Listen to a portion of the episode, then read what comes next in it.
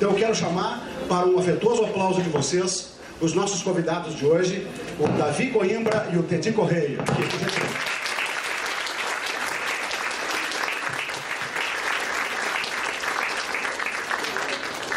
Grande Davi. Teddy, querido, como é que vai? Tudo bom?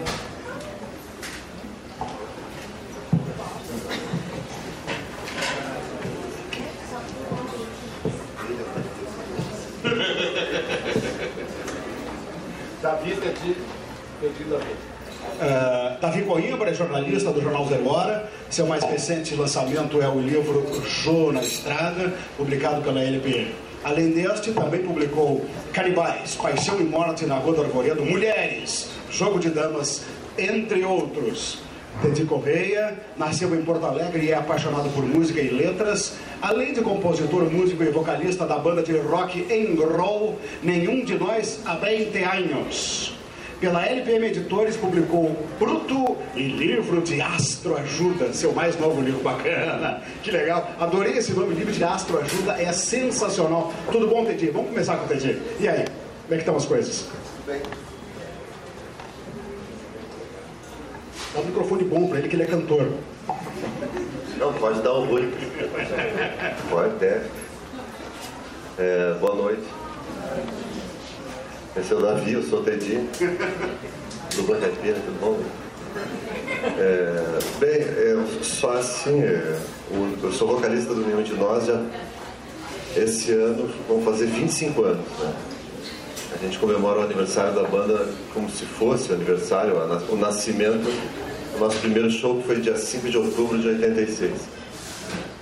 E bom, durante esse tempo inteiro que nenhum de nós existe, a gente sempre teve essa obsessão com a literatura, sempre tratou a palavra com, com bastante carinho e buscando extrair dela um, um trunfo, digamos assim, na música que a gente faz.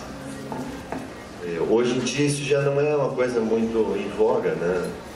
Hoje em dia a, a palavra acabou ganhando um, um valor, se não secundário, terciário na música, assim, né? Hoje é mais, é mais o lance do ritmo, né? De dança e tal. E, e a gente quando começou vinha do rock dos anos 80 e esse rock ele tinha justamente uma característica diferente, que as bandas eram bastante pretensiosas em escrever canções com aquela velha história que vão mudar o mundo. Né? Eu sabia que era impossível, mas a pretensão contava bem, né? E então tinha que saber escrever. Eu falei um negócio chocante, né? É, então, mas a gente tinha a ideia de que isso fazia parte da, da carga de ser um bom roqueiro. A parte o fato de, no meu caso específico, assim, eu apreciar bastante, sei lá, o Bob Dylan.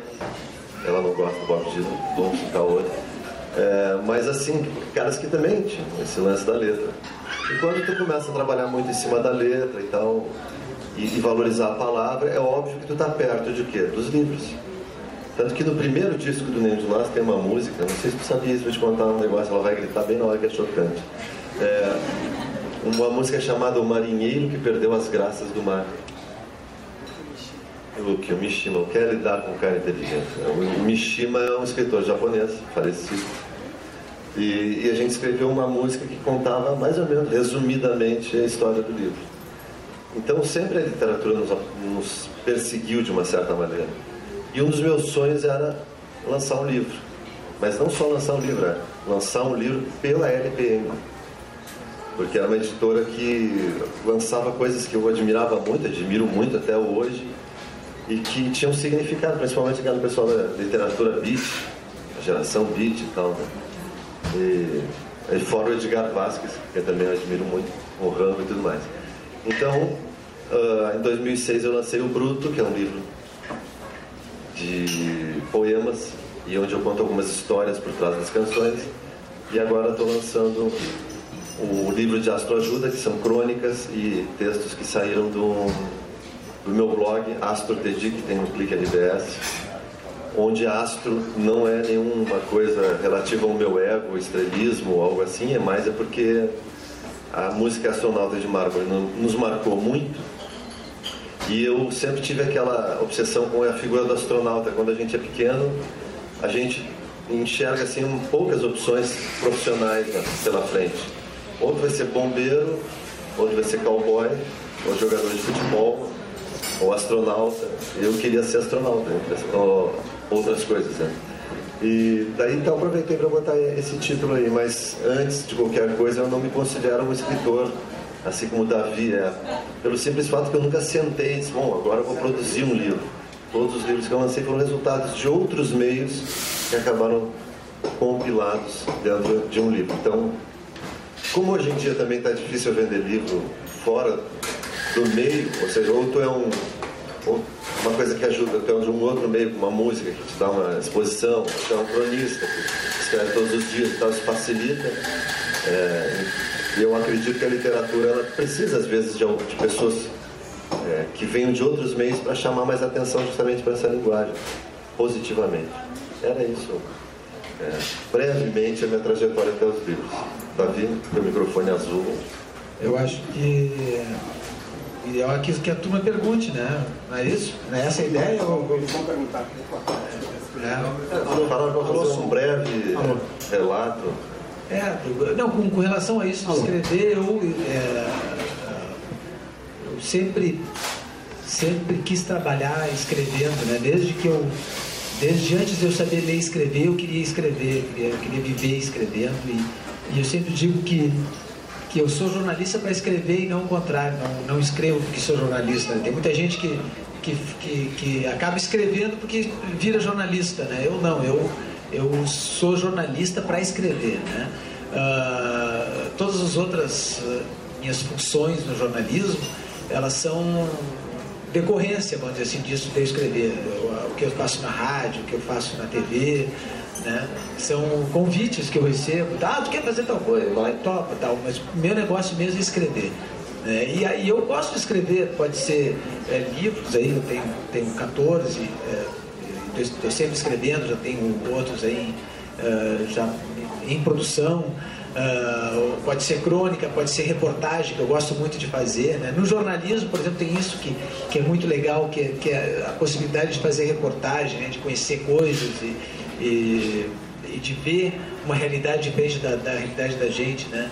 Uh, e contar essa realidade que é muito interessante, né? Então eu, eu gosto disso aí, eu gosto de escrever, né? Meu, minha, minha, minha, assim, minha motivação é essa e, eu estou sempre tentando aprender a escrever melhor, né? Tô sempre tentando melhorar, né? Sempre fico uh, me comparando comigo mesmo, sempre fico me comparando com com o estilo, vamos dizer, dos, tentando aprender com, com, os outros e tentando aprender com as coisas que, que, que vão acontecendo, é, tentando evoluir, né, tentando, tentando é, melhorar. Isso é uma obsessão para mim, sempre, sempre, sempre, desde muito pequeno, sempre tentei escrever bem, escrever melhor, escrever bem, escrever melhor. Isso eu, eu fico é, tentando sempre, né?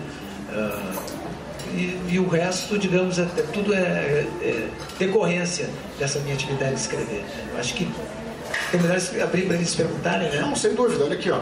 Uma coisa que eu queria falar para vocês, vocês sabem, né? O microfone está disponível, só, só chama aquele cara lá, o, é um cara de cabelo grisalho e óculos, está com a camisa listada, vocês chamam, pegam o microfone com ele, tá?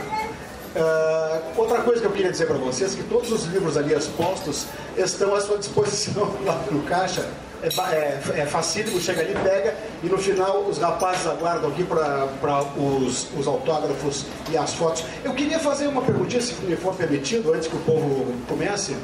O Teti falou que esse que de uma certa maneira o fato dele ser é, talvez uma persona conhecida do meio musical ajuda a levar mais público até a sua literatura e o o contrário também funciona, quer dizer, a literatura ajuda o povo a se aproximar da tua música, ou comprar disco, ou coisa assim? Acho que funciona assim? Ah, eu acho que ainda não. Eu acho que a atividade musical, como primeira, ela, ela ainda está sendo aqui, aqui chama a atenção para depois as pessoas virem tentar encontrar algum sentido no que eu escrevo e se transforma em livro. Mas essa história que eu falei de da persona, da figura, do ter dito, uma banda de rock, que isso de alguma maneira ajuda na, na história da literatura e tal. Eu e o Davi, a gente participa do Café TV Com, que é um programa que vai ao ar semanalmente, né? apesar do Tatata Pimentel, ele vai ao ar com outras pessoas, é, quando ele deixa, né? E, e, um dia a gente foi fazer um programa e estava o Moacir Scler, eu, tava pra lançar, eu tinha acabado de lançar o Bruto. E eu ia fazer uma, uma feira do livro no, no litoral aí, em Tramandaí, era uma feira bem pequena, assim, uma coisa e eu achei, eu, eu topei, daí, e o cara me falou, oh, o Moacir Scler também vai estar na feira. Na semana seguinte ele estava ali. Poxa, fiquei, fiquei surpreso, uma feira tão pequenininha, um negócio tão assim, o Moacir está ali. E daí eu perguntei quando encontrei o Moacir, tu vai mesmo na feira do livro de Tramandaí e tal? É claro que eu vou. E daí eu falei, não, pois é, eu, eu, fiquei na dúvida se eu ia ou não. Daí ele falou, não, tu tem que ir. Tu tem que, tu tem que estar presente quando te convidarem sempre. Eu fiquei assim meio surpreso. Mas tu acha? Não, claro, esse é o teu papel. Vai levar agora o teu público para dentro das feiras de livro, vai fazer com que a, o público do, da tua música comece a conviver também com a literatura. Essa vai ser a tua contribuição. Eu achei que aquilo era, foi uma missão que ele me deu, então aceitei. Agora me convida, eu te vi em Pinhal na semana passada. A enorme feira do livro. Mas esse... Boa, feira, boa mesmo. Boa, boa, eu conheço. Escuta, olha só, esse teu depoimento. Veraneia lá, né? Ele tem casa lá. Teu, o teu depoimento é coincidente com um depoimento maravilhoso que o Alciche Elwich deu no primeiro encontro que nós tivemos aqui, no dia 17, que é o seguinte. Uh, para um escritor é de extrema importância esse tipo de encontro, as, as feiras do livro, quaisquer, onde, onde quer que sejam, onde quer que aconteçam, uh, encontro, sala de aula, é extremamente importante para encontrar o público. Foi o depoimento dele. Ele disse que esse, esse evento aqui é um dos mais importantes dentro de Porto Alegre para o escritor encontrar um público. É maravilhoso. Fora a feira do livro, tem poucos Tu acha que é assim também? Tu concorda com isso? É, claro que é. Então, até porque o, o, essa, essa possibilidade que tem, que acontece uh, é, muitas vezes que, que não, não querendo uh, me colocar assim, na, na, na, na, posição assim de, é, de, de, ter capacidade, não, não de, de, influenciar ou não influenciar alguém, mas, mas a, o, o, fato de, de, chegar ali um cara que escreve, que publica, tal, aquilo ali muitas vezes desperta em outras pessoas uh, algo que tu não esperava despertar isso. Eu já, já tive muitos retornos, assim, sabe, de visitas que eu fiz a colégios e tal, e até a presídios, uh, de, de, gente que, que começou a escrever, de gente que começou a, a ler, né, sobretudo começou a ler uh, livros, né, e que não lia e, e, que mudou a vida dessas pessoas, né. Eu, eu tenho uma, uma experiência, e aí ao contrário, uh, que aconteceu o seguinte, tinha um, um, eu escrevi um livro, não escrevi, na verdade, eu, eu participei da, desse livro como, como eu, eu, eu, refiz o livro, de certa forma, de um presidiário. Né? Esse cara se chama Luiz Augusto Félix dos Santos, né? e o, o, o codinome dele é Monstro do Partenon. Ele, quando ele tinha seis anos de idade, ele foi. Uh, a mãe dele era prostituta, não tinha capacidade de sustentar todos os filhos, ela tinha um monte de filhos e tal. E ela resolveu que um deles ia ter que ser entregue para a FEBEM, né? Antiga FEBEM, hoje é FASE. E, e ele foi escolhido. Né? E aí ele conta que quando ele, ele chega na, na, na FEBEM, não sabia direito, um gurizinho e tal, e ele vai olhar num, numa espécie de mezanino, assim, numa janela, vê as crianças brincando, ele olha pela janela fica observando as crianças brincando. Quando ele se volta para falar com a mãe dele, ele não encontra mais. A mãe dele foi embora e deixou ele lá. Foi a última vez que ele viu a mãe dele. Aí ele ficou é, na, na, na FEBEM, né? Uh, três meses, dois, três meses, sofrendo maus tratos tal. A FEBEM era, era bem pior do que a fase é hoje. Uh, e acabou fugindo ele mais nove gurizinhos, de, de, de, tipo 6 e 10 anos de idade, e ficaram, imagina, uh, uh, dez gurizinhos uh, pequenos e tal aqui em Porto Alegre, soltos aqui por Porto Alegre, aqui no Cristal, aqui na, na Zona Sul, né, sem ter onde, para onde ir, sem ter onde morar, sem ter onde dormir, sem ter o que comer. Começa a pedir, as pessoas não dão, daqui a pouco está roubando. Aos 10 anos de idade já tinha matado um, se transformou num ladrão, um assassino, um estuprador e num, naquele sequestrador, o cara que fazia sequestro relâmpago e tal, essas coisas. E aos, quando ele completou 18 anos, a, a, polícia ficava monitorando ele, quando ele completou 18 anos podia ser preso, pá, prenderam ele, botaram na PEG. E, e ele, eu li o prontuário dele, fui lá entrevistá-lo e tal, ele era tido como irrecuperável. Lá na PEG tinha uma única assistente social que o ensinou a ler. Uma única assistente social. E ele começou a ler os livros que tinha lá na PEG e tal, e se transformou, se transformou em outra pessoa. Uh, uh, começou a escrever a história dele, escreveu em dois cadernos de espiral, e mandou essa, essa, essa história para uma editora, para várias editoras, e uma delas gostou e, e, e me contratou para reescrever essa história, foi reescrita. O livro é muito bom, se chama Diário do Diabo, mas não fez nenhum sucesso, com um fracasso completo.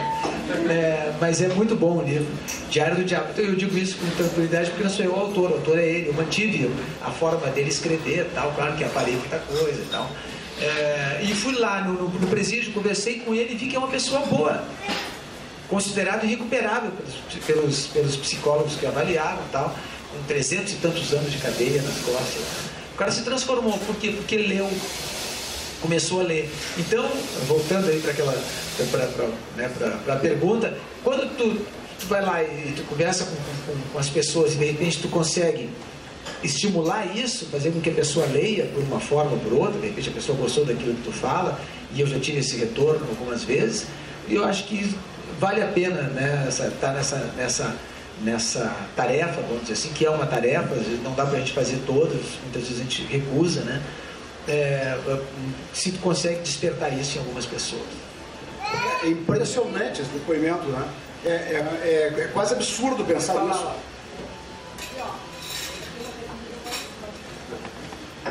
É, é quase absurdo pensar nisso de que o, poder que tem a escrita, a literatura, o aprendizado, né? E a, e a, e a capacidade purgativa da expressão através da literatura. Esse cara aí, esse Luiz Augusto Pérez dos Santos, é um cara em quem eu confiaria, eu confio, sabe? Uh, apesar de ser um, ter sido um assassino, um estuprador, um ladrão, um cara que, que, foi, como ele mesmo dizia no título, foi ele que sugeriu o título, um diabo, né? Mas é a capacidade purgativa, esse que é maravilhoso. Com licença. Tudo bom? Ah, eu gostaria de saber, ah, tanto do Davi quanto do Edi, assim, falar, o Davi falou da, desse rapaz que se recuperou através da leitura, né? Eu, eu gostaria de saber qual é a fonte de vocês. Né? De onde é que você se abastece? Ou para escrever música, no meu caso, são. Em geral, eu gosto de me inspirar em, em histórias reais que me contam ou que eu testemunhei. A gente até o nenhum de nós tem um disco que se chama Histórias Reais, Seres Imaginários, porque todas as letras que tem lá vieram inspiradas em episódios é, verdadeiros. Eu acho que é a melhor matéria-prima, né?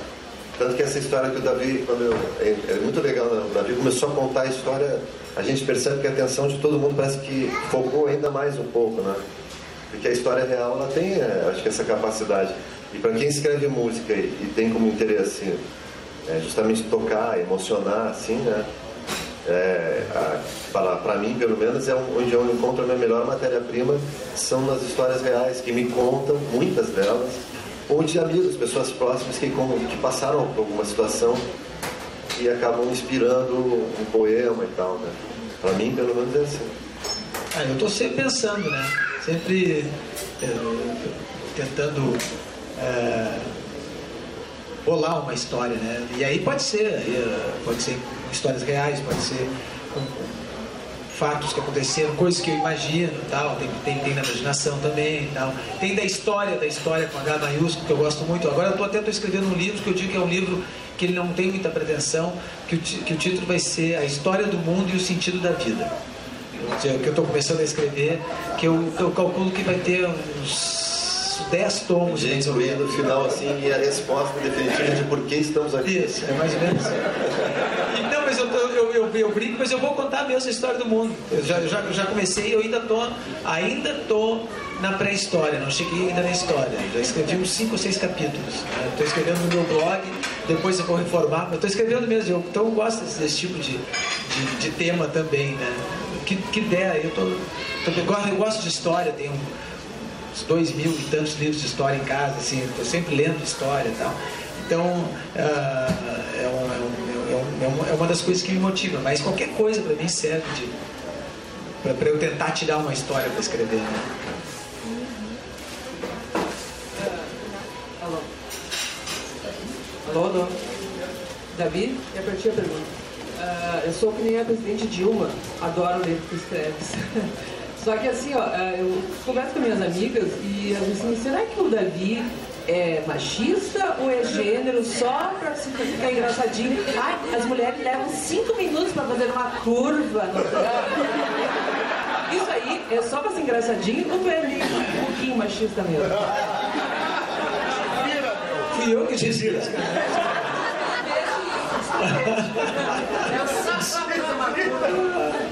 É, às vezes eu gosto de provocar.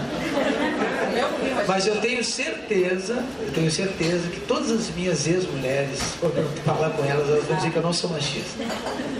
Eu tenho várias ex-mulheres.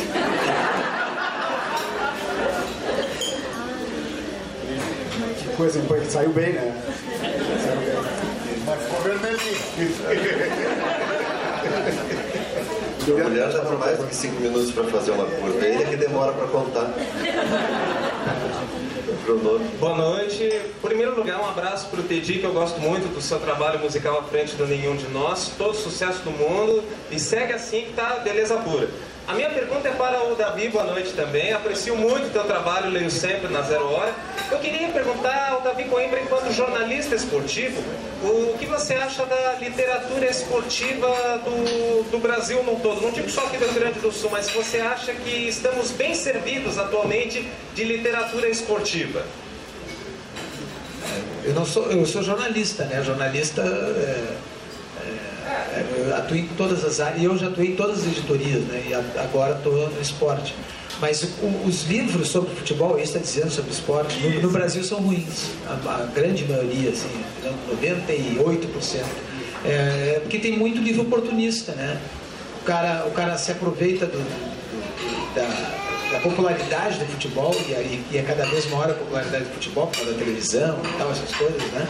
É, o cara se aproveita para lançar. Então o cara vai lá e faz às vezes um, uma compilação, faz um, uma reunião de alguns textos e tal, e, e, e lança. Então a maioria dos, dos, dos, livros sobre futebol no Brasil é picaretagem.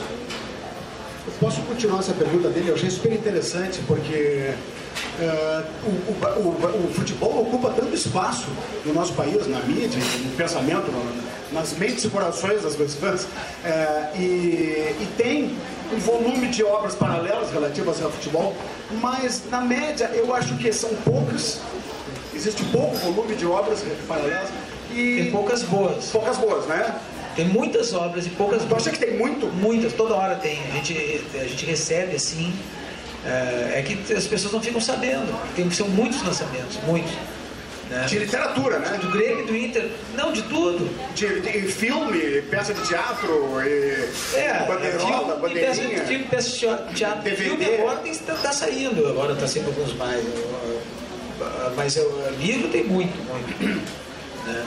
De Grêmio e Inter aí deve ter nos últimos 4, 5 anos uns 50 livros, mais ou menos. Davi, tem um outro detalhe também que a gente identifica muito nessa questão, da, não só na literatura, eu acho que principalmente na, na, na no, teatro e no cinema, que o futebol é muito difícil de ser retratado, porque o futebol ele causa na pessoa uma emoção que só, só que, que, que não dá para reproduzir. A emoção do, do, gol, a emoção do momento do gol, a emoção do momento da vitória é muito difícil de reproduzir através de outra linguagem que não seja aquela. Então, é, é um evento em si. E eu acho que, que, que isso é muito difícil de reproduzir. Talvez, isso, talvez o futebol não seja um bom tema para ficção. Não, mas eu, eu, eu acho que, então, uh, que tu pode pegar o futebol e, e, transformar ele numa coisa bem contada, sabe? Porque o, o, o futebol, na, na verdade, ele foi sublimado, né? tornado sublime no, no, Brasil, muito por causa do, do, da imprensa esportiva escrita. Pega do Rio de Janeiro, pega o Nelson Rodrigues, pega o Mário Filho, tem textos maravilhosos, sabe, de, de, de, o próprio Armando Nogueira, né? Aí tu pega alguns caras e tu vai, vai dançando naquele texto, sabe, se, se o cara é, sabe traduzir isso. Às vezes fica até mais bonito do que o jogo em si, né? Quando o cara uh, trans, transforma aquilo num heroísmo, sabe, numa epopeia, ou numa tragédia, ou numa, numa comédia. Né? Mas o cara tem que saber fazer isso. E, e às vezes não é feito. Na maioria das vezes não é feito. Né? Na maioria das vezes é feito só o laudatório e tal, que não fica bom. Né? Ou então Uh, como eu digo, tenho muito oportunismo nesse meio, né? E aí acaba queimando muito do. do e, e, o futebol acaba não vendendo tal. Uh, uh, não sei se as pessoas têm, também têm um pouco de preconceito. Dos meus livros aqui, é, eu tenho 14 livros escritos, como eu disse, que o menos vendeu foi o História dos Grenais. E, e, e um livro que já tem é, 15 anos, né? mais de 15 anos, sabe?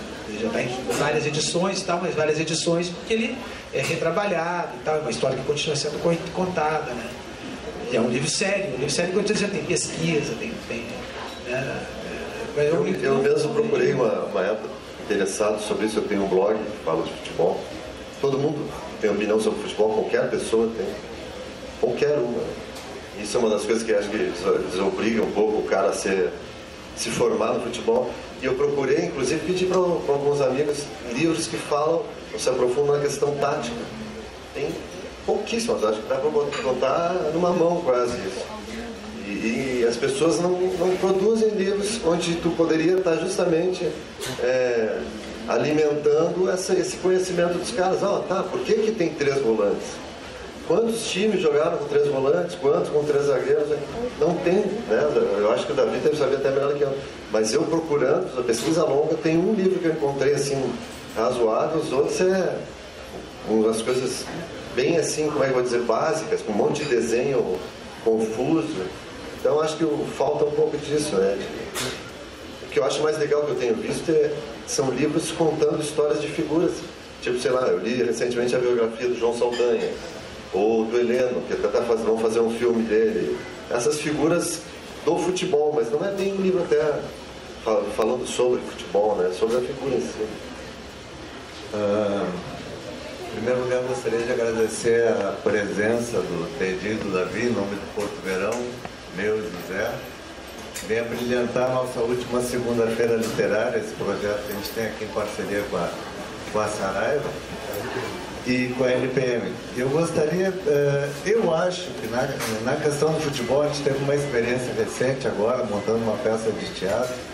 Acho que é um tema tão falado, tão esgotado, tão debatido, tem tanto espaço na mídia que eu acho que a curiosidade por outro tipo de obra de futebol diminui um pouco. Eu acho que o interesse das pessoas, justamente quem vai atrás de livros ou coisa assim, vai atrás de outro assunto que não está tão desgastado. Eu acho que tanta cobertura que tem no futebol é quase um, vamos dizer assim, um monopólio de informação. Você pega um jornal, metade do jornal é, é de futebol. Eu acho que acaba esgotando esse tema, por isso que eu acho que não, não rende muito mais do que isso. É uma opinião só. Na música, o, um dos momentos mais marcantes, até tem aqui, deve ter aqui o documentário aquele Uma Noite em 67, do festival aqui. Eu inclusive eu, eu aconselho as pessoas a ver. Eu falo sobre aquele festival que teve. Record, Festival da Record, né? É, Festival da Record, que era guardadas as devidas proporções, é o equivalente ao Big Brother em 67. Não, obviamente, em conteúdo, mas em popularidade e, pop e tudo, né? E tem um episódio marcante que é aquela história que o Sérgio Ricardo quebra o violão. Né?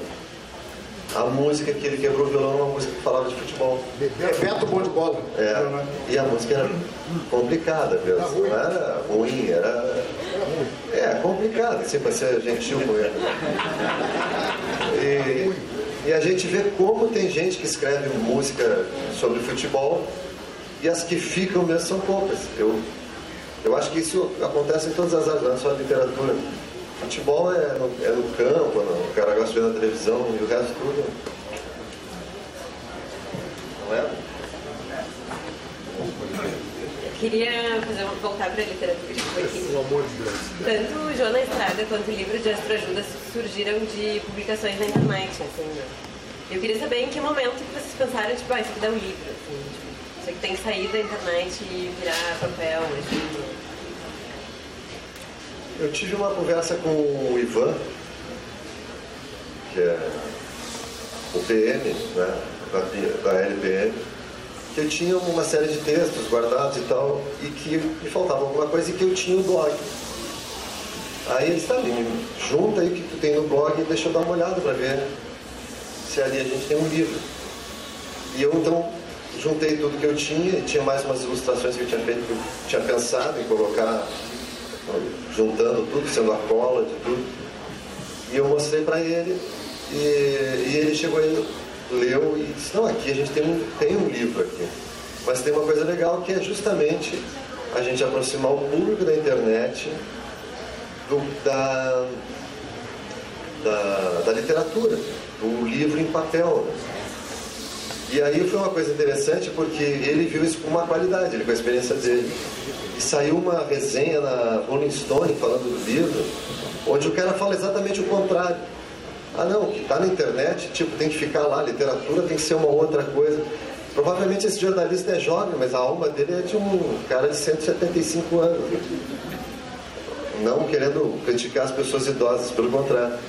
Mas é o grande mérito, eu acho, de tu conseguir colocar para as pessoas esse trânsito, uma coisa que estava na internet, tu vai lá, pega um livro, lê aquilo ainda faz sentido e tudo mais.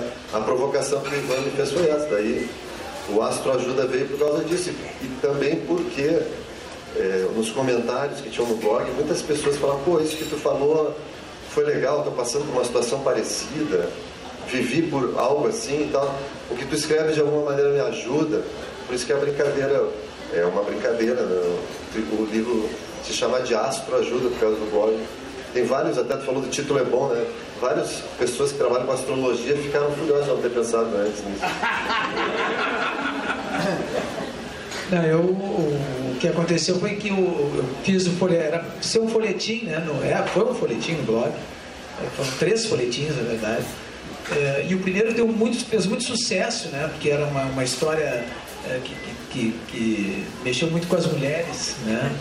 É, e, elas, e, e, deu assim uma, uma, polêmica e todo mundo falando e tal, aquela coisa. E daí eu lancei o segundo pretinho mais tarde, e deu também, os, os três, os três foram muita, rendeu muita coisa, assim, né? Aí o, o, o, o, que, o que aconteceu foi que eu e o Fraga, que é o, que é o ilustrador da, das minhas colunas e tal, e que fazia ilustração no blog, nós resolvemos fazer uma coisa diferente, contar essa história que tinha feito um bom sucesso, que o Ivan gostou também, também pediu para publicar, contar ela em livro, mas aí nós fizemos uma modificação. Eu mudei algumas coisas da história, mudei o final. Uh, e, e, e, na linguagem para ser aquilo, eu começo contando, aí o Fraga entra nos quadrinhos, aí depois eu sigo contando, ele entra nos quadrinhos. A gente, nós fizemos uma modificação para fazer uma outra apresentação, né? Mas foi por causa do sucesso, cara que a historinha fez na. O folhetim fez no blog. Né? Até isso aí do folhetim é uma coisa curiosa que, que todo mundo diz, né, pô, uh, blog, internet tem que ser texto curto, tem que ser texto curto. E eu, eu, eu fiz, comecei a fazer meio na brincadeira tal, e, e, e deu certo vários folhetins, é, fizeram sucesso, né? E uns até, até o Cris a Fera, que, que esse aqui que são só folhetins também. Né? E as pessoas, os, os, os comentaristas, tal, os caras reclamavam, por que, que o texto de hoje está tão curto? Por que o capítulo de hoje está tão curto? Os caras reclamavam do que queriam mais texto, né? Uh, que, que é ao contrário do que as pessoas normalmente esperam da internet. E acabou sendo, sendo uma experiência bacana, assim, por causa disso. Acabou rendendo bem em livros. Dois, os dois livros acabaram vindo da, da internet. Parece que vocês dois têm, eh, casualmente aqui, tem uma, uma ligação forte com a internet, né? O público de vocês, quer dizer, e às vezes até a, a própria fonte criadora pode partir também da internet. Vocês, têm uma, vocês acreditam nessa relação profunda do escritor contemporâneo hoje com ah, a internet? Mas não tem saída mais. A internet é. Ele mudou a vida dos escritores? Claro, claro. De tudo, de, de, de, do jornalista vai mudar mais ainda, vai mudar do, do, músico. Todo, não, não tem como eh, te relacionar sem ser, sem usar a internet como instrumento. Ela, ela é um instrumento de. É como. Uh, ela é mais do que era a máquina de escrever tempos atrás. Parece que mais. Muito mais isso, né? Muito mais, porque ela além de ser um, um, um um meio, assim, um meio que eu dizer, além de ser um instrumento, uma ferramenta, naquele momento ela é um, um veículo de, de propagação daquilo que tu está falando, né? ela faz com que te comunique com as pessoas. Né? Então não tem como, não, né? a gente, qual, acho que qualquer pessoa que lida com o público vai ter que usar a internet, não tem, não tem como. Mudou o mundo, né? Hoje a gente vê ali a revolução ah, no Egito, por, por, como é que ela está sendo feita? Está sendo feita por meio de Facebook, né? É, Twitter, né? por meio da internet. Né? Esses protestos que, que, que houve no, no, Irã agora no ano passado foi também por meio de Twitter e tal. Então hoje não tem mais. É, é, tem que ser pela internet e é o jeito que tem que se aproximar das pessoas e se comunicar. Né? Eu, eu, eu observo uma coisa também, principalmente no caso do Davi, que isso acontece mais claramente. A internet fez com que os artistas tivessem que aumentar muito volume da sua produção. Artistas, escritores, jornalistas. Antes tu lançava um livro, sei lá, um por ano. Te dedicava a escrever aquele livro. Ou se tem um jornalista, como o caso do Davi, sei lá, que é a coluna dele no jornal, muitos, é, no caso do Vianney, por exemplo, o Vianney ele põe na internet e depois no outro dia está no, tá no jornal. Né? Mas não, o Davi é menos preguiçoso, né? ele, ele senta na máquina e escreve para a internet e tal. Então, aquela produção que antes era mais espaçada, escrevia menos, com a internet, além de escrever para o jornal, tu tem que escrever para a internet, tem que abastecer, e que senão o público já chega lá no outro dia, pô, não vai escrever mais, pô, mas eu escrevi ontem. Tem que ficar alimentando. Exatamente. O Twitter é a mesma coisa, vê? É, são pílulas de coisas, de informações. Fica dois dias sem aparecer, pô, preguiçoso, é assim.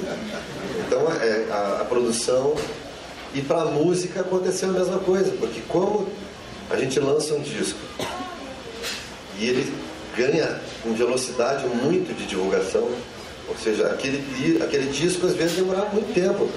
Por exemplo, a gente fazia shows no Brasil inteiro, levar o disco, divulgar, o cara ficar sabendo que estava saindo lá e tal.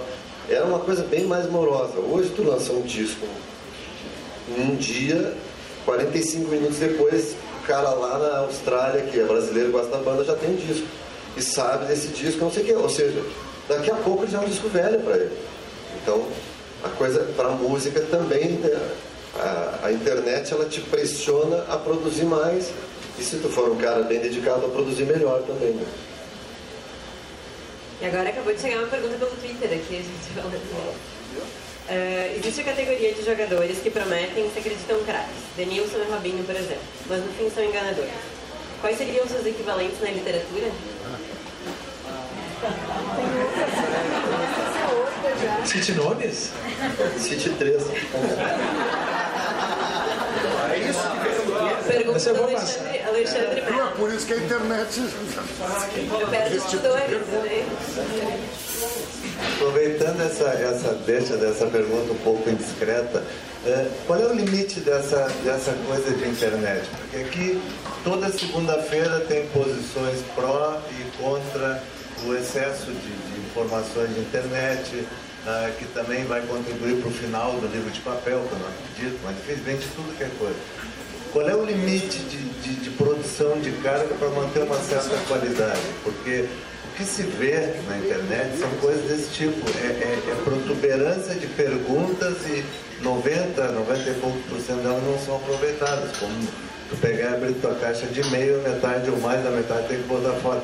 Para vocês, enquanto produtores e abastecedores de internet, qual é o limite que vocês acham disso? Eu, eu acho que a internet, nome, né, é, é uma rede, né? Eu acho que, que é apropriado, porque é uma rede. Tu joga a rede, vem o pneu, vem o sapato velho, né? E vem o peixe também. Então tu tem que saber escolher, né? Na, na internet. E isso aí é, é inevitável. Isso é essa, essa triagem as pessoas fazem. Porque, porque diz assim, ah, tem muita, tem muita porcaria, tem muito lixo. Tem, tem muito lixo em todo lugar. Tem, tem opinião, por exemplo. As pessoas falam assim, não, mas é, é, é, tu é um formador de opinião, as pessoas dizem assim, né? Diz assim, eu acho engraçado o cara quando diz que eu sou um formador de opinião, porque, primeiro, porque tem um supermercado de opinião por aí. Vai, ver na televisão, no rádio, na internet, no jornal. São, são dezenas, centenas de, de pessoas dando opinião. Né? Fora os colunistas, comentaristas, etc., tem mais o, o público, né? o, o, o, internauta, o ouvinte, etc., etc., dando opinião, todo mundo dando opinião, dando opinião. Né? Então, por que, que a minha vai ser formador de opinião? Eu não consigo formar nenhuma opinião. Eu tentei formar uma opinião uma vez da minha mãe e não consegui. Não consegui, eu não consegui convencer ela. Então, não, não, as pessoas, eu só sou, só sou formador de opinião, as pessoas dizem muito boa essa opinião quando elas concordam comigo. Quer dizer, quando é a opinião delas. Então eu não estou formando a opinião delas, é a opinião delas aí, como eu escrevi um troço que é a opinião delas, elas dizem, muito bom isso que escreveu, eu penso exatamente isso. Mas eu, pô, não, eu quero que alguém me diga assim, ó, eu não concordo em nada com o que tu diz, mas eu gostei muito do que tu escreveu. Aí sim, mas elas não dizem isso, entendeu? Então, é, é a, opinião elas vão lá e escolhem, quero aquela opinião ali, não aquela, né? E assim como elas escolhem o que elas vão ler, o que elas vão ver, o que elas vão consumir, o que elas vão ouvir. Né? Então tem isso, acho que, que existe muita coisa, muita oferta, muita oferta, muita oferta, mas as pessoas sabem escolher. Porque elas sabem escolher, escolher o melhor para elas. Né? Eu sempre digo o seguinte, cerveja, eu gosto de cerveja. E chopp. Eu sei diferenciar um chopp bom de um chopp ruim. Eu sei diferenciar, mas eu não sei fazer. Né? Então, é, a pessoa, mesmo que não saiba escrever, vamos dizer, mesmo que não, não, não, não tenha aquela, aquele talento para escrever, ela vai saber diferenciar quem escreve bem e quem escreve mal, pelo menos para ela. Oi, minha pergunta é para o Davi. Davi, tua crônica de hoje foi mais ou menos bem infidelidade. Era um cara que foi ver a minha arte, encontrou uma guria de 16 anos e queria dar uns pés. Tu fala muito. Pura ficção, isso não acontece. fala muito sobre infidelidade no pretinho, nas crônicas. De onde é que tu tira isso? É que eu. Eu vou, eu vou confessar uma coisa pra vocês. Eu conheço um cara que trai a mulher em Porto Alegre. Por Deus, juro, conheço um cara que trai a mulher em Porto Alegre. Tá lá aquele cara, ninguém acredita em mim, mas eu conheço. Não, conta pra mim. Um cara que trai a mulher em Porto Alegre. É baseado nesse cara que eu escrevo essas coisas. Teu show, você que tu botou no Twitter de pé? Hã? Trai, mas não a mulher dele. Não, o Twitter é fake. Não sou eu. o cara, se tu conhece, ele trai, mas não a mulher dele. Né? Trai outro. É, aí eu... dele. Ele trai a amante, é isso? É. Tipo, é, eu quero ficar Eu só queria pedir, é, aproveitar a tua presença aqui no sentido de falar um pouquinho da música, tá? Também voltado para todos os assuntos que nós estamos debatendo aqui, mas assim, tu falasse que mudou, assim como tem mudado, muda para o escritor, é, muda para o compositor ou para o músico de uma certa maneira a pressão, a simultânea pressão do trabalho, mas e como é que é para vender a música hoje em dia, para comercializar a arte musical, o disco e a, e a, produção musical de uma certa maneira, com uh, o advento dessas mídias e a simultaneidade delas? É um inferno. É um verdadeiro inferno. É, é o diário, não é o diário do diabo, né? É. Aqui a gente tem uma sessão de, de, de, discos que é bem pequena, né? Antigamente ela era maior, porque tinha mais lançamentos e havia uma demanda maior e tal. Para o um músico, com a questão da, mas mais no Brasil, né, vamos dizer assim, com a, a internet e com a, a pirataria não só da, do camelô, mas a pirataria, eu te diria que a questão da venda do disco acabou. Ela realmente acabou. Não, é, é como máquina de escrever. Ninguém mais faz. O músico lança o disco porque é o, aquele formato, ele é o formato ainda que chega na mão do, daquela pessoa, do aficionado, entendeu? Ah, não, gosto de ouvir a música inteira, gosto de ler o encarte, gosto de saber as informações e tal, mas isso é uma, muito pouco representativo em termos de vendas e tal. O artista significa tudo, porque a gente acaba produzindo só para essas pessoas. A gente acaba fazendo um disco.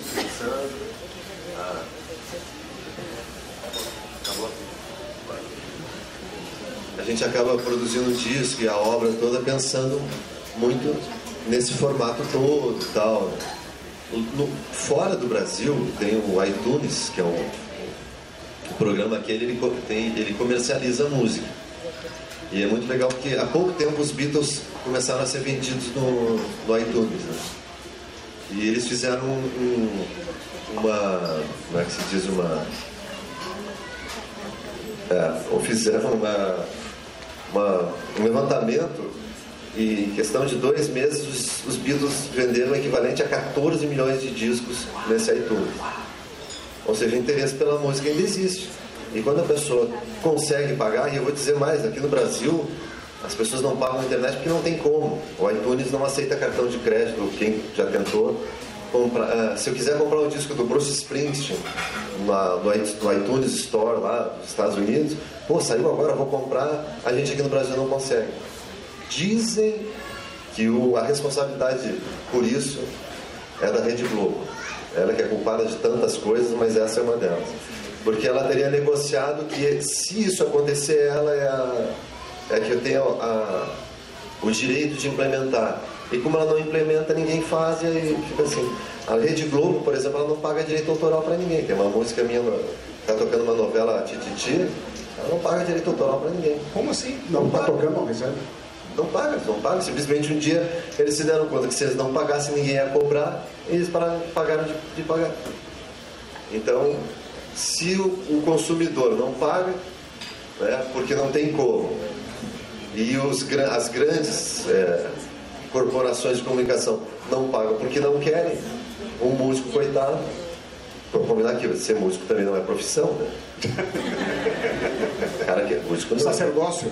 Não, é, acontece assim, o cara chega vai no hotel, né?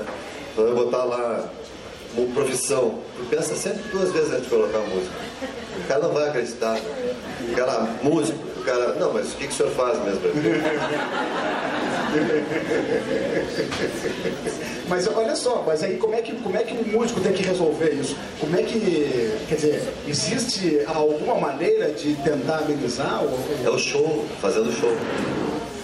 E, mas mesmo assim é complicado. Por exemplo, o show ele é movido, pela, em muitos casos, pela execução em rádio. E a execução em rádio, ela há muito tempo era assim, ainda continua ela é regida por regras, digamos, é, não muito claras de relacionamento entre as gravadoras e as rádios. Mas também tem uma questão de poder econômico, né? é isso que eu quis dizer mais ou ah, menos. Tá. É e... Poder econômico, é isso que ele queria dizer. Então, é engraçado, às vezes tem. Se uma rádio ela acha, bom, isso aqui, isso aqui tá velho, ela não toca mais. E aí tu vai dizer assim, tá, mas velho por quê? Tu não tem essa chance, entendeu? Então essa rádio ela não vai tocar aquela música, tu não vai mais lá da entrevista, os teus discos passam a tocar só na sessão de flashback. O que, que acontece? Tu vende menos shows. Aí Daí, de repente, quando tem um grande festival que precisa chamar público, aí tem que chamar os velhos. Mas, claro, claro, é verdade. Mas, em geral, é isso que acontece, é complicado. É, Quer dizer que, na realidade, na música, no terreno da música, a, essa transição da mídia eletrônica, da simultaneidade, das internets da vida ainda está tá mais complicada, está mais nebulosa ainda. Né? Mas é uma transição. Né? Ela parece boa, mas é a aparência, assim, porque para o músico é para divulgar é bom, é realmente muito bom. Mas como é que o cara vai ficar sabendo que eu lançou um disco novo? Ah, vai botar na internet, como o Davi falou, tem a quantidade de informação que chega diariamente. YouTube, mas é... tem tanta coisa no YouTube. É, não vai adiantar nada. É engraçado, eu fui no Rio de Janeiro na semana passada, eu peguei um táxi, eu gostava desse motorista pra O cara tava conversando normalmente, assim, dando opiniões, como todo motorista de táxi no Rio de Janeiro, tu entra ele começa. É bem legal isso. Eu acho bem bacana puxar o assunto. Invasão do Morro do Alemão, não sei o que é. Quando terminou, assim que ele me largou, ele queria que me fez uma pergunta que eu achei estranha. Perguntou, tu é evangélico? Aí eu, mas por que eu pareço? Ele, não, não. Aí ele puxa do cantinho um flyer impresso com um, um flyer pedindo para entrar no YouTube para assistir ele num troço que se, o nome do cara depois eu vim a saber que era Sérgio Biscoito, para assistir o show do Biscoito. Aí tu entra lá, tem três videoclipes que ele fez como cantor, onde ele está divulgando o trabalho dele. Ele botou isso no táxi, divulga o trabalho dele. Aí ele vai lá, tu entra lá, se tu gostar da música, tu pode contratar um show do Biscoito e tal. Então, no Mas caso. Você dele, evangélico no show? Não, é porque é de linguagem dúbia. A primeira música é Piranha. Não é dúbio, não. Não é. Pior é que é. É muito engraçado, porque o cara, ele, o nome da, ele tá fazendo playback, ele, é, ele diz que é afilhado do Dicró. Lembra do Dicró, sabe? É, não, não é pra tanto, é de Dicró. E a piranha fala do piranha, peixinho, não sei o quê. Ele fica cantando e de fundo tem um chroma aqui que é o desenho aquele, o Procurando Nemo. Cara, entre pra assistir, vocês vão dar boas risadas.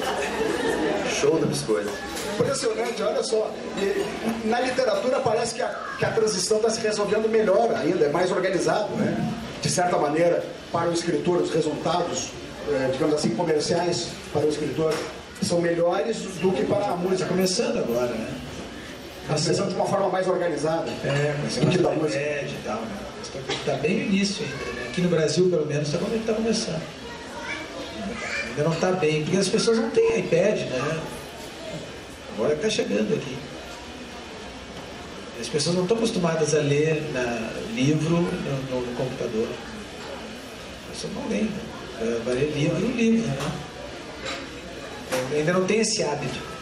Ah, Mas tu acha que, o, que isso promete? A questão do livro virtual ela promete? Dizer, é uma coisa que tende a crescer e a se Ah, transformar claro, numa- claro. Até porque, numa o- hegemonia? até porque o papel é caro, né?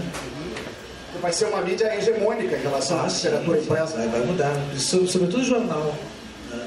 O jornal vai- Já tá, né? O jornal já nos Estados Unidos já, já, já, já é dominante né? Na internet. Agora, o papel é muito caro, né? Então, então, é, inevitavelmente, o cara tem um iPad, vai ser muito mais barato para ele comprar um livro. Ele vai sair, sei lá, R$ 2,50.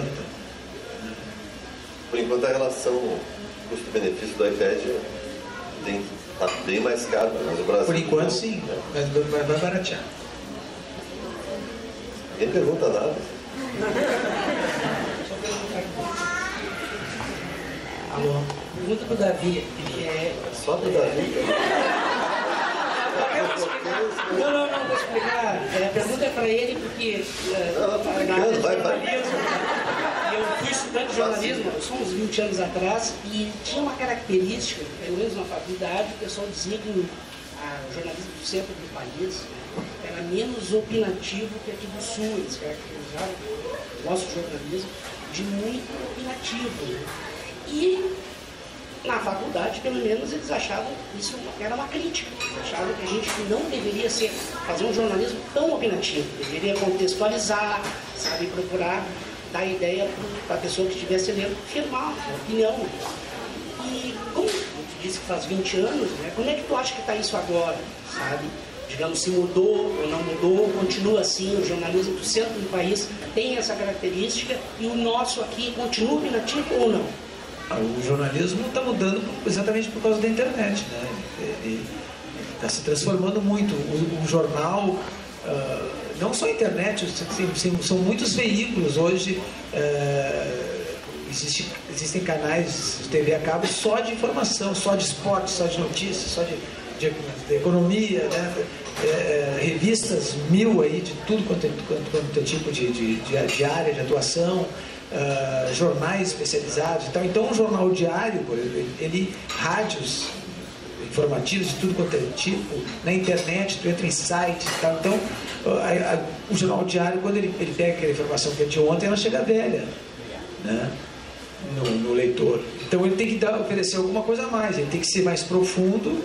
Ele tem daí ele pode ser analítico, pode ser interpretativo, né? ou pode ser opinativo também. Né? A Zero Hora, por exemplo, aposta muito na, na opinião, aposta muito em- na, no- na quantidade de colunistas. Né? Tem muitos colunistas da Zero Hora, de tudo quanto é tipo de colunista. Né? É, é uma forma de, de oferecer algo a mais para o leitor. Né? Não ficar só naquilo. E mesmo, e mesmo assim, o jornal está muito duro, porque eh, essas opiniões, essas interpretações tal, os, os sites já estão dando, estão bombando. Né? As, as TVs, eh, pega o, o- a Globo News, por exemplo, o dia inteiro, notícia, notícia, notícia, notícia, interpretação, análise e tal, e tal, e tal. Então o, o leitor ele fica muito abastecido disso. Então ele tem que, o jornal tem que buscar alguma coisa assim, alguma coisa diferente. Então de repente tem um cara que escreve diferente tal. É aquele cara ali que o jornal vai, é ali que ele vai se, se basear, né? Na- Naquele, naquele produto, né? É o jeito de, de, de se safar. Eu, eu até discordo daquilo que tinha falado, foi bom perguntar. Quando tu falou de formador de opinião, né? Que na verdade é o que é. A pessoa às vezes ela não tem. a- o jornalista, principalmente, ele tem essa- esse papel, né? Ele é, faz o apanhado das informações e formula a sua própria opinião. E às vezes o leitor o que ele precisa é isso, alguém que traduza. Pô. Então quando ele fala assim, ah, concordei, não concordei e tal, na verdade ele quer é, o Davi formule, que ele sabe que é um cara que vai fazer isso de forma responsável, que não vai dar chute, que as informações são checadas, e não sei o que e tal. Então ele vai pegar o que o Davi falou, a, a lógica, o raciocínio do Davi, ah tá, então Davi me chegou, me chegou a essa conclusão a respeito de tal tema. Porque o oposto disso, e a gente está falando de internet junto, é o que está acontecendo é que a internet tem muita opinião de gente que não entende absolutamente nada sobre aquele assunto que está escrevendo. Tem até um livro que, se vocês encontrarem aqui, eu aconselho a ler, chamado O Culto ao Amador, que é, o nome do cara é Andrew Kim, que o cara ele fala justamente disso. Tu pega a internet, é, tem zilhões de informações sem nenhuma, nenhum tipo de fonte indicada, entendeu?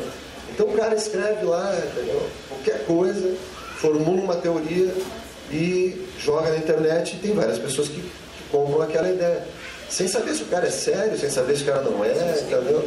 Então o jornal ele oferece uma coisa que eu acho que a internet ainda não oferece, que é essa credibilidade. O site do Davi, por exemplo, o caso da Davi, é um caso do Luiz Fernando Veríssimo, ou do próprio Vianney, que é o cara que trabalha com esporte. É, um monte de gente. Eles trabalham de maneira séria, são jornalistas. A internet, é, como esse cara fala, é, é, todo mundo é amador. Eles chamam que é o, é um tipo de jornalismo é, não profissional, né? Mas não é jornalismo, isso não é o que eles oferecem. E o raciocínio, raciocínio deles, quando eles juntam, quando eles se fecham e tal, não sei o quê, às vezes eles querem defender isso até corporativamente. Não, mas a internet tem. Não tem, não. A verdade é que não tem. Um jornal tem. As pessoas estão lá, trabalham 24 horas por dia, o jornal está trabalhando para te dar uma informação checada. E por isso que eu acho que é muito perigoso. Às vezes, é, ah, eu fiz a minha pesquisa no, no Wikipedia, né? Aquela. Copiei lá, não, mas lá é legal, não é. Eu já soube de gente, de casos, e isso é bem interessante, né? o cara vai tem que fazer um projeto. Ele chega lá e ele sabe que vai ter gente depois vai entrar ali para fazer a, a, mesma pesquisa e ele altera, porque ele pode, os, as informações para o cara que, que, que, entrar depois dele se lá. Mas ninguém se liga nisso, entendeu? Não, não, vou pegar aqui, não, pô, tá aqui, ela não vai fazer fácil. Então, a diferença é muito grande, né? A questão da opinião, mas a opinião que o cara sabe por que está dando. Entendi, minha pergunta é para ti. Na tua opinião, o que, tu acha que acontece? Por que, que o pop rock, por que, que o pop rock gaúcho não invade o Brasil? Por quê? O que, que rola? Pop rock gaúcho não invade o Brasil? Não invade. Há anos. Não, ó, o ano retrasado, uma das bandas que mais está fazendo sucesso é a Fresno, que é uma banda gaúcha. É uma banda, é boa banda da gaúcha. Os caras conhecem, o trabalham bem e fazem sua música de maneira séria. E há pouco tempo, há pouco tempo, há um tempo atrás o Armandinho estava fazendo bastante sucesso, o Papas da Língua estava fazendo bastante sucesso, eu digo nacionalmente. Hoje tem uma banda que faz muito sucesso no Brasil que é a Chimarruts, que também é daqui. Agora, enquanto como é que é, movimento assim, vai ser difícil justamente porque tal qual o jornalismo, né, as bandas e os artistas e a, a, produção de rock aqui, ela busca um negócio que eu acho que a grande mídia não está interessada, que é a qualidade. Enquanto as bandas aqui ficarem tão preocupadas em fazer um, um rock de, de, qualidade, isso vai ser um empecilho para eles alcançarem o resto do Brasil. O negócio é, é, é uma comunicação mais fácil, é o apelo mais fácil, eu botei, isso eu botei no Twitter esses dias justamente isso, aconselho vocês a, a verem esse documentário Uma Noite em 67, que aquilo era a música verdadeiramente popular no Brasil. Todo mundo sabia o que estava acontecendo no festival, todo mundo comentava a música do Caetano, não sei o que. Eu fico pensando o que, que a gente perdeu nesse caminho, que hoje a gente fica com coisas realmente complicadas, tipo o meteoro do amor, essas coisas assim. Da paixão, né? Eu não sei.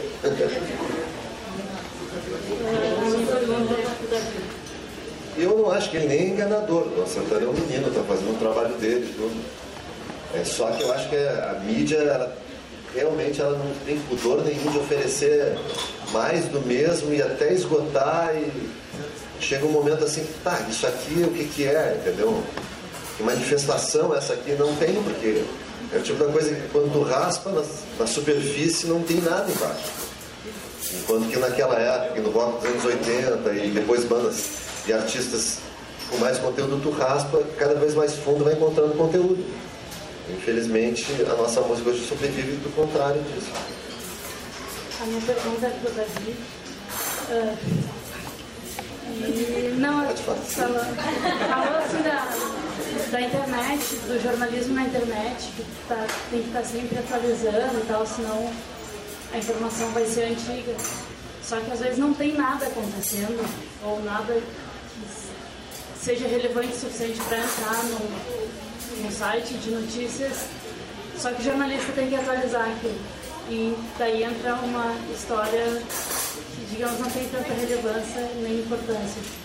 Tu acha que isso é uma tendência ou tu acha que os jornalistas vão encontrar maneiras ou histórias novas para parar de colocar essas histórias bonitinhas e atualizadas?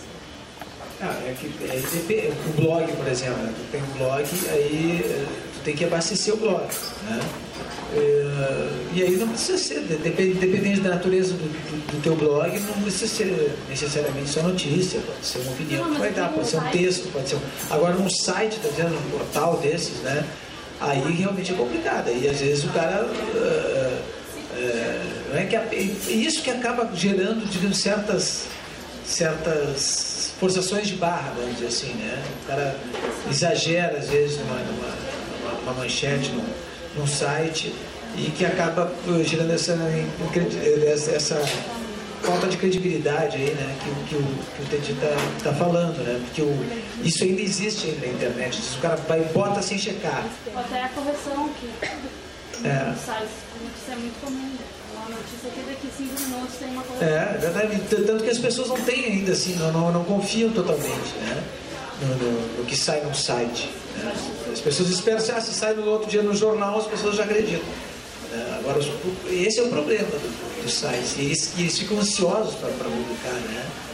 Então acaba publicando às vezes sem checar, sem conferir, sem, sem, sem dar uma, uma aprofundada na, na, na informação. Né? É um problema mesmo. Vai melhorar? Ah, eu acho que melhora porque, porque é aquilo do, do, do da, da sobrevivência do melhor, né? É, um, é uma. É um, uma, uma escolha natural das as pessoas vão, vão, vão identificando, esse aqui é chute, aquele não é chute, olha, aquele ali tem mais credibilidade. Né? Elas, elas, vão, elas vão fazendo uma triagem né? e aos poucos elas vão escolhendo os melhores. Então a tendência é sobrarem só os fortes. Gente, olha só, nós estamos em cima da hora para terminar. Duas pessoas querem fazer perguntas. Eu vou passar para essas duas pessoas e depois a gente faz o encerramento. Bom, quero dizer que eu sou admirador do trabalho dos dois e eu queria perguntar para o Tedinho. Uh, pegando o gancho no que o amigo falou antes, uh, o Nenhum de Nós é uma banda que tem um trabalho incrível, uma história invejada por todas as bandas brasileiras, mas assim, é uma banda daqui que está aqui e permanece aqui, tá? por opção própria. Eu gostaria, gostaria de saber o quanto isso influencia na chegada na música de vocês no resto do país, tá? e se vocês sentem uh, um pouco de restrição do trabalho de vocês no, mais no centro do país? A gente não sente assim.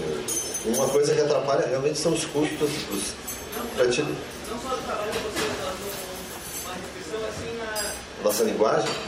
O rock mais gaúcho, da música gaúcha. Ah, não, isso, eu não te diria que, uma, que é uma restrição. Eu diria que isso é uma, aquela, a música que a gente faz ela acaba não dizendo respeito, não tocando muito é, algumas pessoas que gostam mais de outros estilos que são os mais populares. É, recentemente a gente foi fazer pela depois de 20 e tantos anos de banda, a gente foi fazer um show no Piauí, nossa primeira apresentação em Teresina. E, e aconteceu um negócio que, pô, é genial, assim, é, era uma casa noturna, estava lotada, tinha duas mil e tantas pessoas, e tem até no YouTube isso, o cara filmando e estava tocando uma música que nem era das mais conhecidas e tu não conseguia nem ouvir o som vindo do, do PA, estava todo mundo cantando junto. E essa é uma das vantagens da internet, né? A gente consegue reunir lá em Teresina pessoas que se sentem tocadas pela música de nenhum de nós. Se não fosse internet, isso não tinha acontecido. Ou que a gente. Já aconteceu também. Vai fazer uma, uma calourada daquelas que tem em, sei lá, em Porto Velho. Aí, numa universidade, não sei o que, daí tu chega lá, o pessoal não vai conhecer, conhecem todas as músicas. Quem se toca, acaba se reunindo, a gente acaba criando nichos né, de aproveitamento, assim. Mas não dá para levar essa história para grande mídia, assim. É... Por exemplo, a gente esteve tocando ano passado em Salvador e, e lá a música regional, a música baiana é muito forte. Mas muito forte mesmo. Os baianos consomem muito a música deles, os governos apoiam muito, tem muito dinheiro, é, ou, digamos assim, governamental dentro da música, da estrutura da música baiana, mas muito mesmo. As rádios todas tocam música baiana, não tem rádio rock, não tem rádio, é tudo, todas elas tocam música baiana. Daí se tu for um artista mais pop, não sei o quê, mas é o baiano que toca lá. Então o negócio é realmente fechado. A gente foi fazer show lá e foi super bem recebido. Até participação de artistas baianos no, no nosso próximo disco que sai em março. É, tem uma parceria com um roqueiro baiano também, entendeu?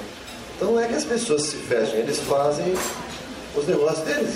Se sustentam, alimentam o mercado, e isso de uma certa maneira é uma coisa que fortalece. O Rio Grande do Sul e Santa Catarina tinham isso, uma época muito forte principalmente em torno do rock e da música regional.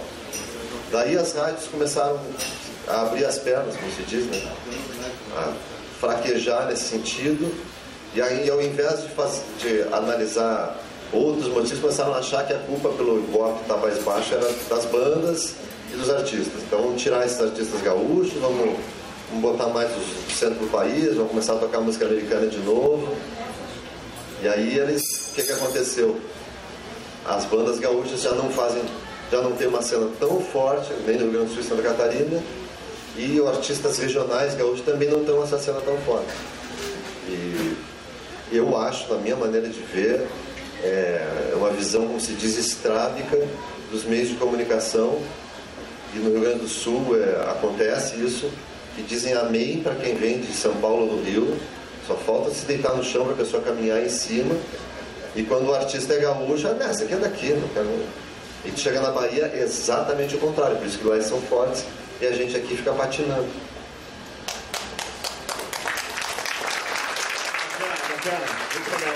Tem mais uma última perguntinha aqui, gente. A última aqui, fala. Uh, não, é pergunta que eu entendi. Uma coisa que percebe-se percebe hoje que a, a, o estilo da música própria do pop rock. Pega exemplos da de banda de São Paulo, cada um, claro, tem seu estilo, por exemplo, Restart, essa, esse tipo de banda, a letra da própria música não chega a ser tão elaborada. Tipo, é sempre mesmo, você percebe 99,8% é sempre o mesmo estilo de letra, sempre falando sobre a mesma coisa. Uh, e aí tu percebe, como tu falando dos vídeos da Fresno antes, percebe-se no último CD que houve meio que uma, uma evolução, que tá uma, é uma, se tornou uma banda mais madura. Uh, hoje, ver bandas aqui do sul, mais pop rock, meus amigos até da Topas, da Biolike, vão tocar agora no é, gente boa Tu percebe que é um estilo de letra, o estilo da, da música deles é um estilo de letra mais elaborado, da própria música. Tu percebes tem algum, por exemplo, pega as bandas daqui, quando vão lá pra cima, eles têm algum preconceito por ser, por exemplo, ah, a banda gaúcha, não sei o que, mais ou menos.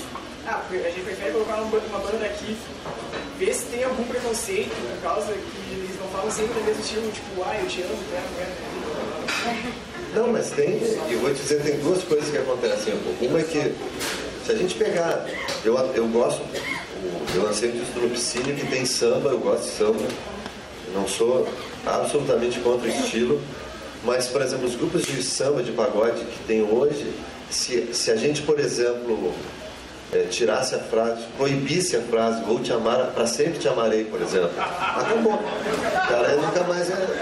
Olha, não pode mais fazer uma, uma música. Ou, por exemplo, a frase liga para mim, também. Né? Essas bandas não iam poder continuar a sua carreira. Né? O que significa isso?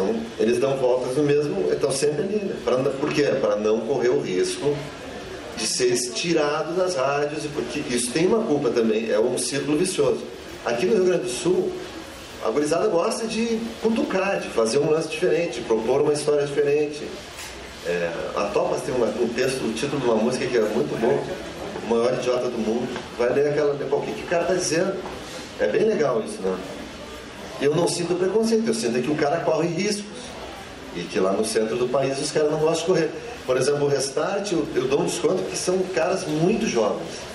Muito jovens, mas, então eles estão aprendendo, eles, eles miram um negócio mais legal lá para frente, mas eles estão começando, então tem, tem que dar um, um desconto. E tem uma outra coisa que eu sinto, que seguidamente a gente, como banda de rock, vai fazer programa de divulgação, é, programa esportivo. Daí o Davi até pode, já deve ter percebido isso.